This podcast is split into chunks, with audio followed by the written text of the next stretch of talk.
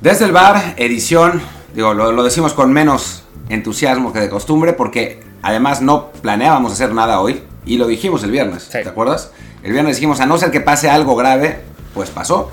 Pues edición violencia en el fútbol mexicano, terrible violencia, terribles imágenes en el Atlas Querétaro, eh, con muchas responsabilidades y, bueno, pues muchas cosas de las, que, de las que platicar y por eso estamos aquí. Yo soy Martín del Palacio como siempre me acompaña Luis Herrera.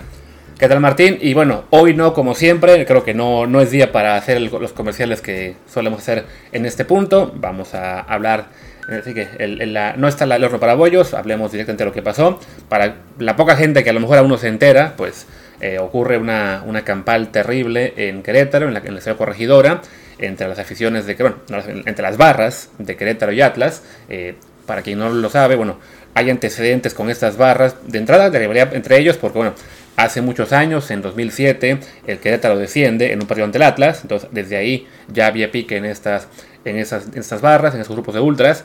También en 2010, cuando vuelve el Querétaro a primera, tienen también eh, altercados serios con, con, la, con la barra del Atlas. En aquella época, hasta 30 heridos creo que se reportó.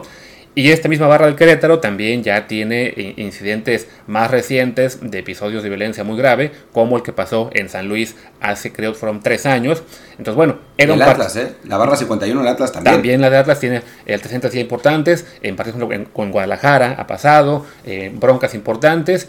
Y bueno, era un partido que debía considerarse de alto riesgo y desafortunadamente pues parecía que el operativo de seguridad era muy muy bajito para lo que era un juego así eh, y bueno, en el partido comienzan los... Una vez que Atlas toma la ventaja, eh, pues parece que empieza a haber más conatos de... Bueno, por lo menos agresiones verbales que pasan a, a los empujones, a, entre más alcohol hay, hay involucrado, más...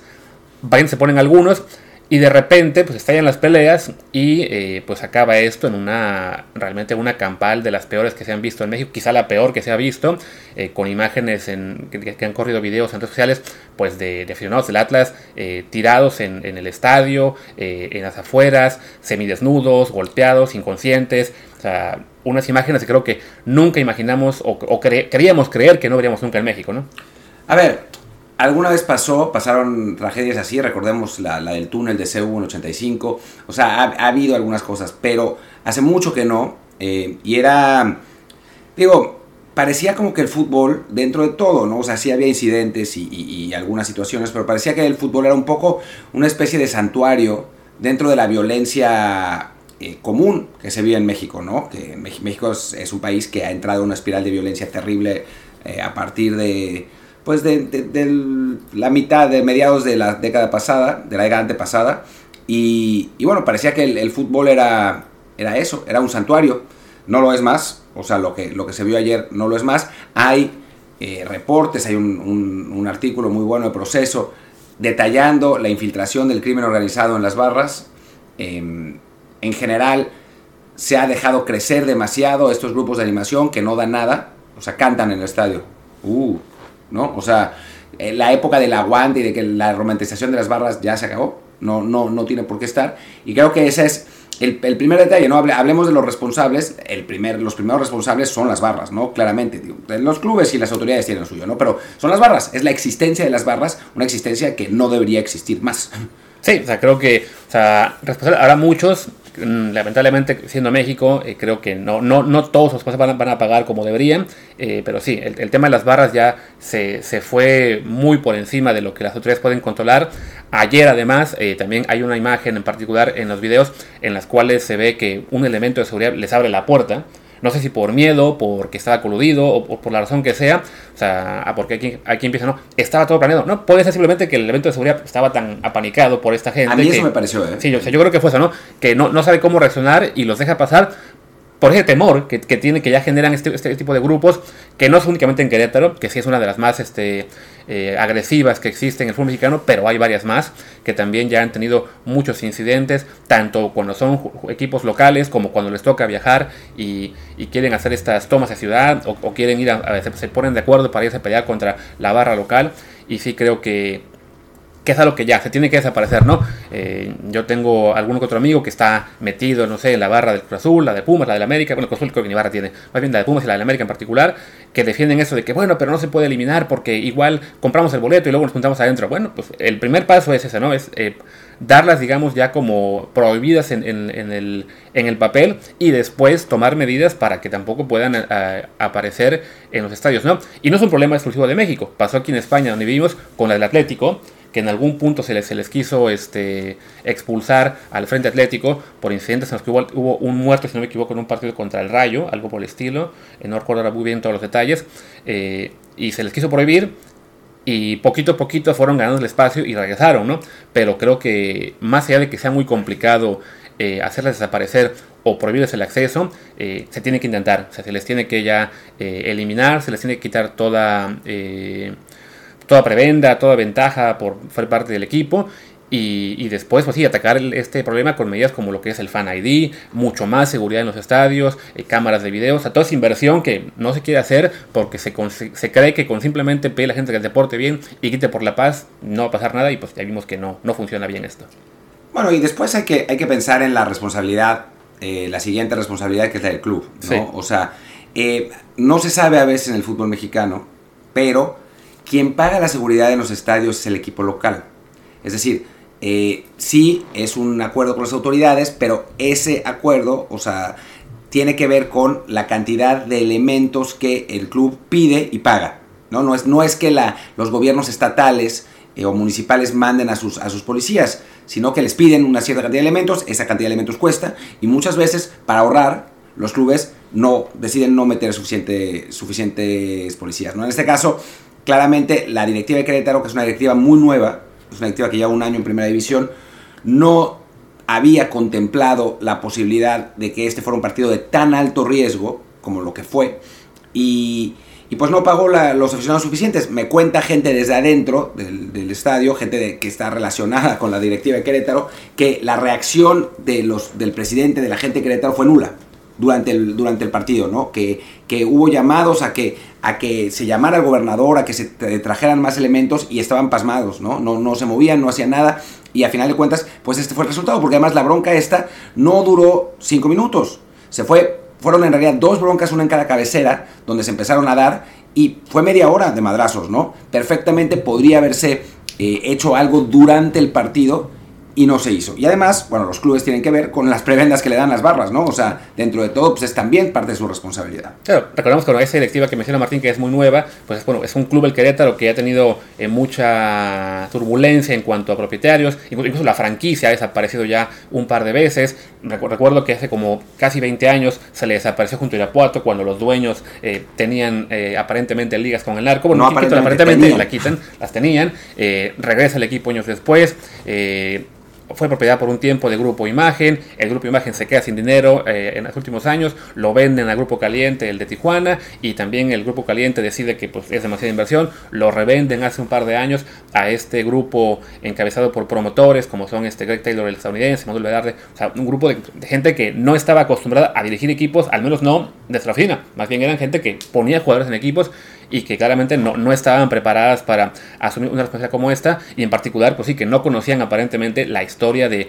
de su propio equipo, de su barra y de, y de, los conflictos que podía haber, ¿no? Es que ellos querían al Atlante. O sea, en realidad la, la, idea original era comprar Atlante, no al Querétaro. Eh, el asunto es que cuando deciden llevarse que a Querétaro a la, a la Ciudad de México para volver a formar Atlante en primera, empieza a haber trabas y se dan cuenta que Querétaro es mucho mejor mercado. O sea, que, el Atlante al, que no, no le van suficientes aficionados, ¿no? Entonces deciden al final quedarse en Querétaro, pero obviamente no estaban preparados para esa plaza, ¿no? No era, no era su idea entrar en esa plaza y bueno, ahora están claramente pagando una nueva test y, digo, si esto fuera un fútbol normal, que sabemos que no es, puede ser cualquier cosa, pero podrían perfectamente ser desafiliados. Sí, yo lo mencioné ayer en, al ver esta situación y creo que ya también varios más este, lo han hecho. Incluso ya le preguntaron ayer al presidente de la liga, Mikel Arriola, creo que fue un fútbol picante, si estaba la posibilidad y no lo descartó, porque por lo menos habrá que ver hasta dónde llega la liga realmente, pero la verdad es que sí, es el tipo de cosas por las cuales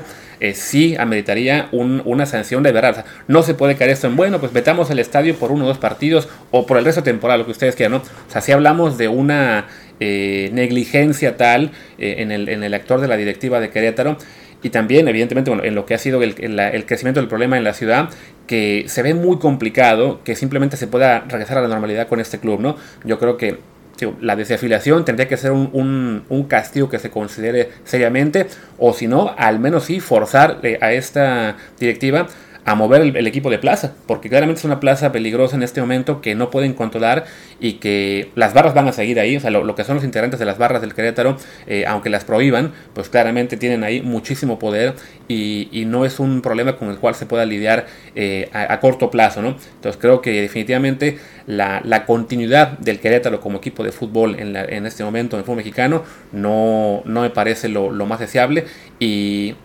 ya tendrán que ser los los directivos de Liga MX los que decían si se ponen los pantalones, ya sea de realmente decir, bueno, este es un hecho que tiene que ser castigado con una desafiliación. Digo, el único equipo que se ha desafiliado en primera división es el Veracruz, que fue por el tema de deudas, que no vamos a comparar cuál es más grave en este momento, pero sí creo que eh, lo que está pasando en Querétaro en este momento sí definitivamente amerita eh, pensar en ello, ¿no? Tanto que, bueno, hablamos hace unos días, ¿no? De lo que son los requisitos para el ascenso y que puede haber equipos que tengan, que ya pasen de expansión a primera división y cómo se busca cualquier excusa para no permitirles entrar, pues creo que también la, liga tendría que ser mucho más exigente con los que ya son sus miembros y en este caso, pues los Gallos Blancos, eh, en este momento, en lo que es la plaza, la directiva, no está en capacidad de tener un equipo de primera división. Y bueno, el Atlas también o sea, el Atlas también tiene su responsabilidad, han dejado crecer esa barra, fueron también sus aficionados, está claro, está documentado que fueron sus aficionados también los que, los que le entraron a los, a los madrazos, los que provocaron esos madrazos, o sea, fueron los dos, las dos partes, no solamente los del Querétaro. Obviamente, al final de cuentas, quien se lleva la peor parte son los aficionados del Atlas porque son muchos más del Querétaro. O sea, es una, una afición, eh, digamos, era, era como 95-5, ¿no? También, digo, no, no muy inteligentes los aficionados del, Atlas en provocar esto porque pues, les fue como les fue, pero pero el Atlas también tiene que tener sanción, ¿no? Quizás no tan fuerte como el Querétaro, pero sí yo creo que por lo menos, por lo menos, ¿eh? y es, poco, pero por lo menos pérdida de puntos bastantes y todos los partidos de como local en el próximo año jugarlos por cerrada, ¿no? O sea, de los, de los dos equipos, por lo menos, ¿no? Eh, pero, pero tendría que, tendría que ser grave y tendría que marcar un antes y un después. O sea, recordemos que en Inglaterra existía el, bueno, hubo una serie de catástrofes hasta la de Hillsborough, que ahí fue donde deciden hacer algo, ¿no? Y ese, esas medidas que se toman, quitar las, las partes paradas en los estadios, subir los precios de los boletos, arreglar los estadios, etcétera, son las que terminan dando lugar en una, después de una evolución grande a la Premier League, ¿no? A partir de ahí es que empieza todo ese proceso de transformación para convertirse en la Premier League.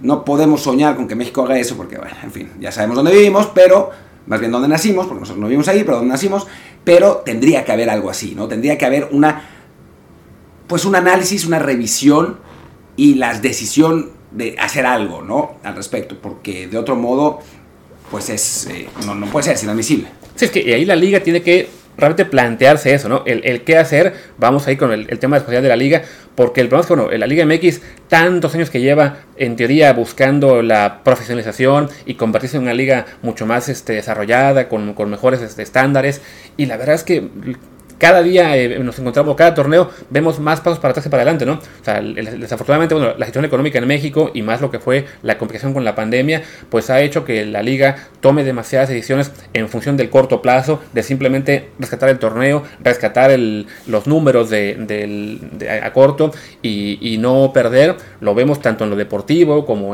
como, en como en los proyectos de juntarse con la MLS, salirse de Libertadores, el, el prohibir el ascenso. O sea, todo está hecho simplemente para proteger el interés económico a corto plazo de los dueños, pero una, una situación como esta los tiene que obligar a, replantearse el modelo de liga que, quieren tener. Y sí, ¿no? El, tema de las barras, el tema de, tener muchísimo más seguridad alrededor de los estadios, de profesionalizar lo que es todo el protocolo. ayer, bueno, creo que fue Mauricio que el comentario, bueno, ¿dónde estaba el comisario del partido que pudo, haber dicho esto no es seguro, no, no debió, no debió iniciado arrancado eh, y, por lo menos Qué bueno que se tomó la decisión ya de suspender el resto de la jornada.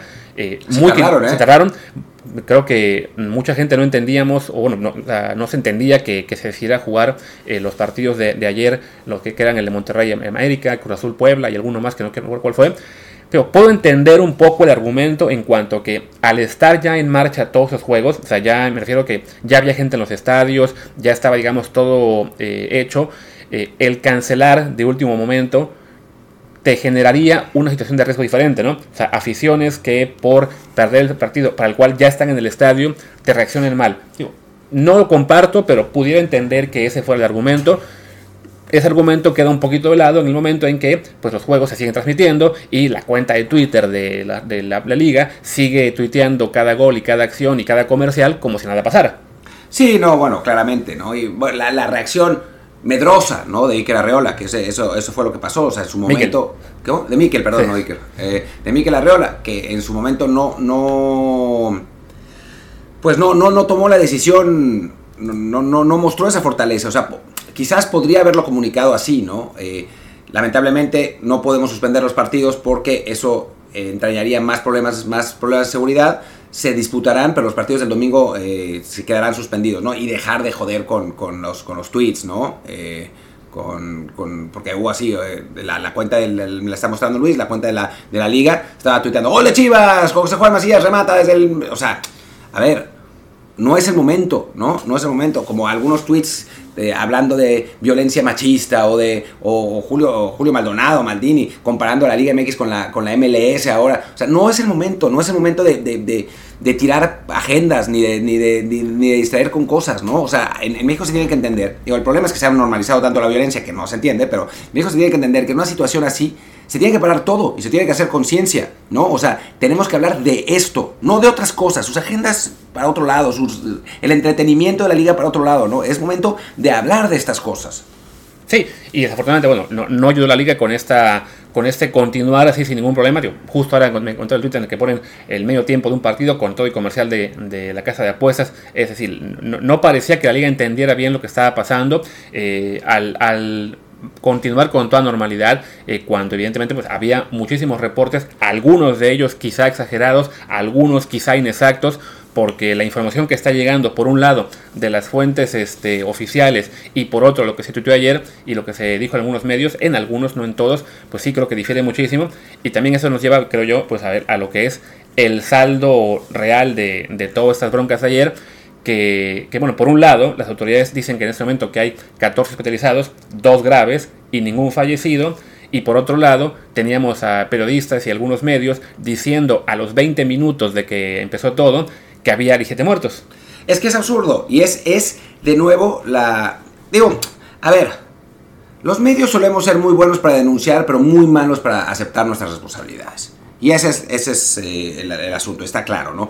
Nosotros aquí hemos hecho campaña constantemente por esa responsabilización de los medios, ¿no? Y por la nocividad de algunos periodistas y de, algunos comunicadores que no aportan a la, a la, bueno, al debate y al, no sé, no sé cómo decirlo, y al progreso del, fútbol en México, ¿no? No quiere decir no denunciar, no quiere decir no, no, no pedir eh, consecuencias, sino ser responsable con lo que se dice y con lo que se hace y con el lenguaje que se utiliza, ¿no?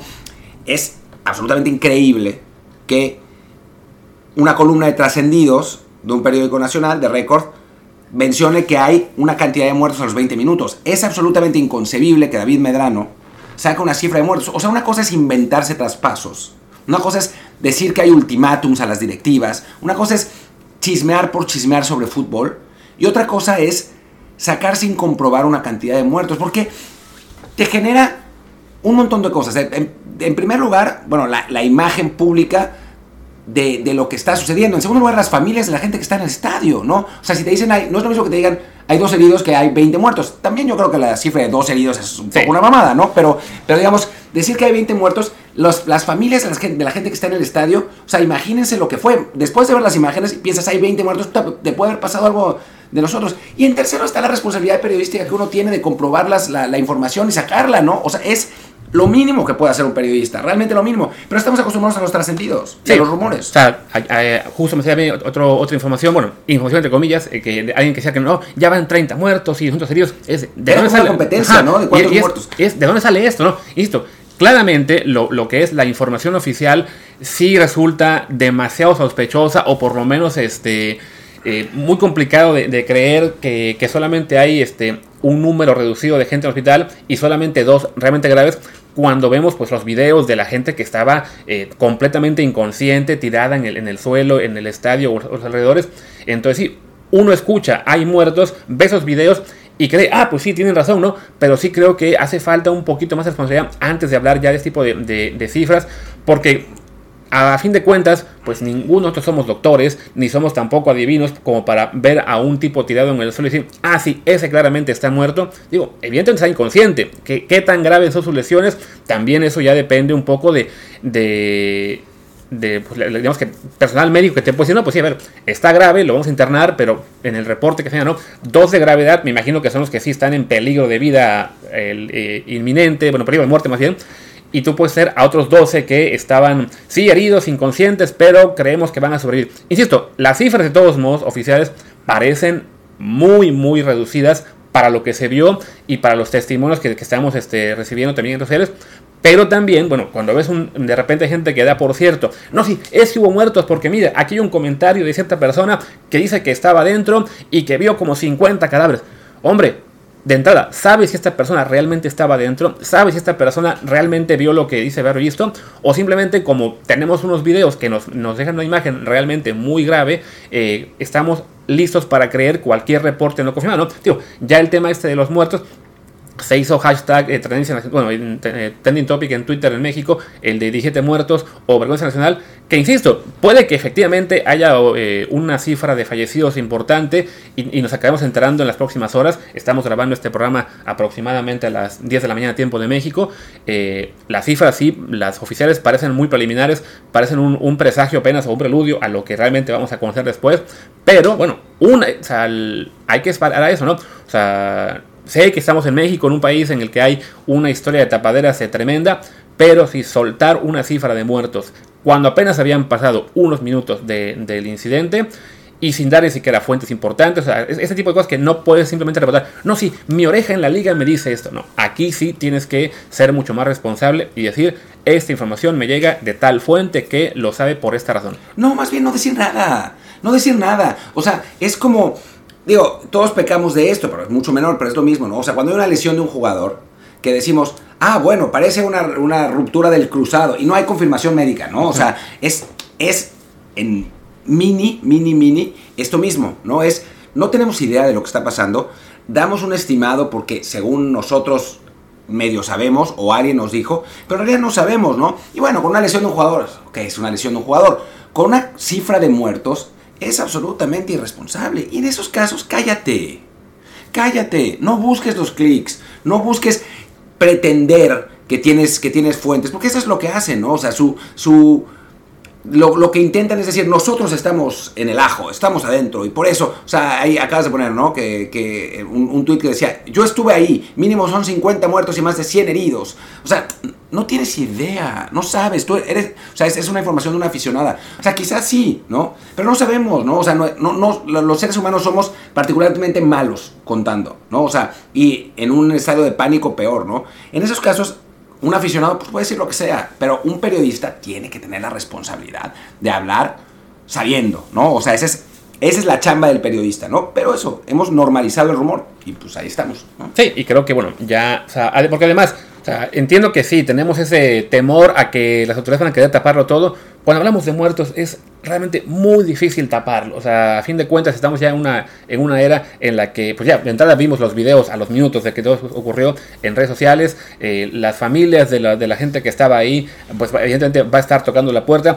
Esto ya se convirtió también en un, un, tema político. O sea, por un lado, el gobernador de Querétaro, evidentemente, bueno, tiene que estar ahí dando los reportes. En, eh, hasta puso en su tweet ahí en plan de, bueno, cancelé mi gira por Europa para ver esto de cerca. Eh, buscando un poco también como vean qué cosas hoy. Y por otro, el gobernador de Jalisco, que es el Atlas, que es este, este Alfaro que quiere ser presidente, que además es un gobernador de un partido diferente al del de Querétaro, también ya se reunió ayer con los este, aficionados del Atlas para decir, sí, vamos a cuidarlos a ustedes y vamos a procurar que esto no quede impune. O sea, entiendo la desconfianza, pero sí creo que el dar por cierta una cifra de muertos exclusivamente porque lo dijeron 12 eh, cuentas de Twitter sin ninguna fuente a los, al poquito tiempo de que esto pasó, eh, sí eh, no, no sirve de nada, ¿no? O sea, Quiero creer que vamos a tener información más seria más adelante. Eh, tengo todavía el temor de que seguramente sí va a acabar esto con al menos algún fallecido, porque lo que vimos, lo que vimos era realmente eh, espeluznante. Y como alguien comentaba, eh, muchas veces lo que quieren simplemente es decir que murió en el hospital para que no haya responsabilidad en la sede donde, donde el, el, bueno, el incidente. Pero pero sí, no, no podemos tampoco, tampoco, dar por cierta eh, lo que fueron las especulaciones al arranque de todo esto, ¿no? Y claro, bueno, ya para ir un poco rematando, pues creo que volver al tema de que eh, la, violencia en, México, de entrada, no es únicamente el fútbol, desafortunadamente, o sea, ya como sociedad estamos eh, tan podridos, y también no solo México, en buena parte del mundo, pero sí, pues la, la liga y las autoridades tienen que hacer una pausa que no sea simplemente, bueno, suspendemos el resto de la jornada, pero volvemos el próximo jueves con el partido entre el San Luis y el Pachuca o lo que sea, ¿no? A ver, yo entiendo que yo eh, en eso difiero un poco. O sea, yo creo que la pausa tiene que ser un fin de semana, no, no más. Lo que tiene que pasar es que tienen que anunciarse sanciones. O sea, esa, es, la realidad. ¿no? O sea, no se puede dejar de jugar porque al final de cuentas pues es algo que está programado. Pero se tienen que anunciar sanciones. O sea, sanciones preliminares. O sea, los partidos de Querétaro y Atlas están suspendidos o una cosa así, o, se juega por cerrada, lo que quieras, y sanciones definitivas después, ¿no? O sea, creo que lo más grave en este, en este asunto en México en general, digo, la violencia es muy grave, pero es la impunidad, ¿no? O sea, en México se ha, se ha convertido en un país donde la gente mata y no tiene consecuencias. Sí. Y el fútbol, dentro de todo, es un espectáculo organizado con una federación en general profesional, eh, con clubes que mueven mucho dinero y que son en general profesionales también. O sea, los, les reclamamos, los odiamos, pero la verdad es que en general, en comparación con el resto de, la, de, lo que pasa en México, el fútbol mexicano está bastante bien organizado. Bueno, pues es momento de que, de que lo demuestren con acciones claras, ¿no? Y, contundentes y con sanciones eh, que no, no pueden ser, como decía Luis, vamos a jugar un partido a puerta cerrada, ¿no? O sea, no puede ser yo sí creo que se tiene que eh, llegar un poco al fondo del asunto y no creo que puedan llegar a ese fondo en tres días. O sea, no digo que se pare el torneo para todo el resto del año, ¿no? Pero sí me parece que eh, es una situación en la cual para llegar a sanciones eh, fuertes también tienen que designar responsabilidades y esto a lo mejor toma más de tres días. O sea, no, no se puede decir, ah, sí, la jornada que viene se juega con normalidad. No, no. Primero eh, llega al fondo del asunto, que se sepa cuánta gente, eh, si la hay, este, falleció ahí, que se puedan tener responsabilidades. si tenemos que si tenemos que llegar al fondo del asunto, no mames, va a tardar dos años. también, ¿no? O diez, eh, ¿no? O sea, bueno, a Yotzinapa creo que no hemos llegado al fondo del asunto y no, no llegaremos jamás. Sí, el chiste es que, bueno, que esto definitivamente requiere medidas muy serias y, y sí, ¿no? Que, que, la liga no quiera pretender que es un incidente más, porque no lo es, ¿no?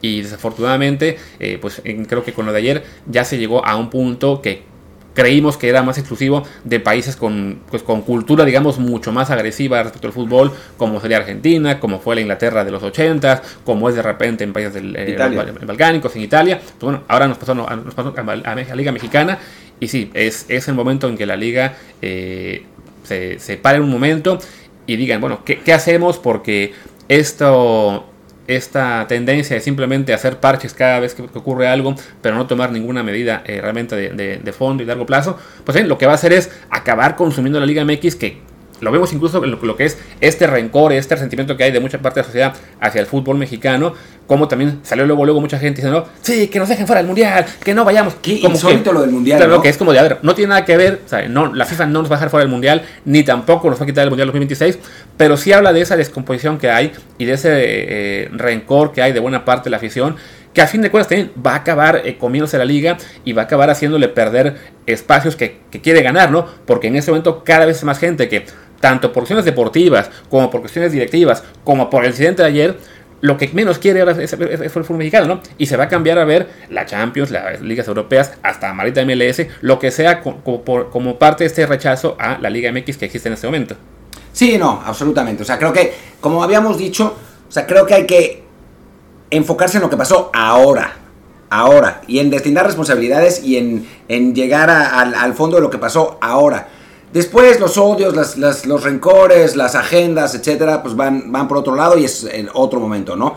Pero, pero lo, primordial es, es, conocer y entender lo que está pasando en este momento, ¿no? Y, digo, Luis cree que se tiene que parar el campeonato, yo creo que no, pero bueno, eso, eso es realmente lo de menos. Creo que todos estamos de acuerdo en que lo que tiene que pasar es que haya sanciones para los responsables primarios, es decir, para quien agredió, y para los responsables secundarios, que no, por eso no, no, son menos importantes, sino que no son inmediatos, que son los clubes y, la, la, federación, ¿no? Entonces, creo que por ahí tiene que ser, y, y, bueno, lo seguiremos demandando, ¿no? Y también demandaremos un mejor periodismo, ¿no? Ya sabemos que a los, a los insiders que se inventan esas mamadas, pues no les pasa nada, ¿no? Pero, pero deberíamos también pedir un mejor periodismo. Así es. Y bueno, pues ya creo que podemos ir cerrando esta, esta emisión eh, dominical que pues no queríamos hacer y desafortunadamente pues eh, el, tema nos, nos atrajo. Ya eh, en la de mañana, lunes, seguramente bueno tendremos más detalles de lo que sería bueno el conteo real de heridos o fallecidos y o por lo menos ya si los estos si la gente que ha sacado estas cifras y por lo menos tiene la, vergüenza de retractarse o de decir este no mi fuente es tal y me, y me sostengo que creo no creo que lo vayan a hacer pero bueno, ya hablaremos más lamentablemente de esto seguramente pues mañana lunes en lo que es la, emisión normal. Por lo pronto pues cerramos, ¿no? Cerramos, sí. Sí, a ver, estaremos atentos, eso sí, por si pasa algo. Pues bueno, yo soy Luis Herrera, mi Twitter es arroba LuisRHA. Yo soy Martín del Palacio y mi Twitter es arroba Martín de LP y el del podcast es desde el bar pod, desde el bar POD. Muchas gracias y pues nos vemos, ya sabemos a ver cuándo. Chao. Chao.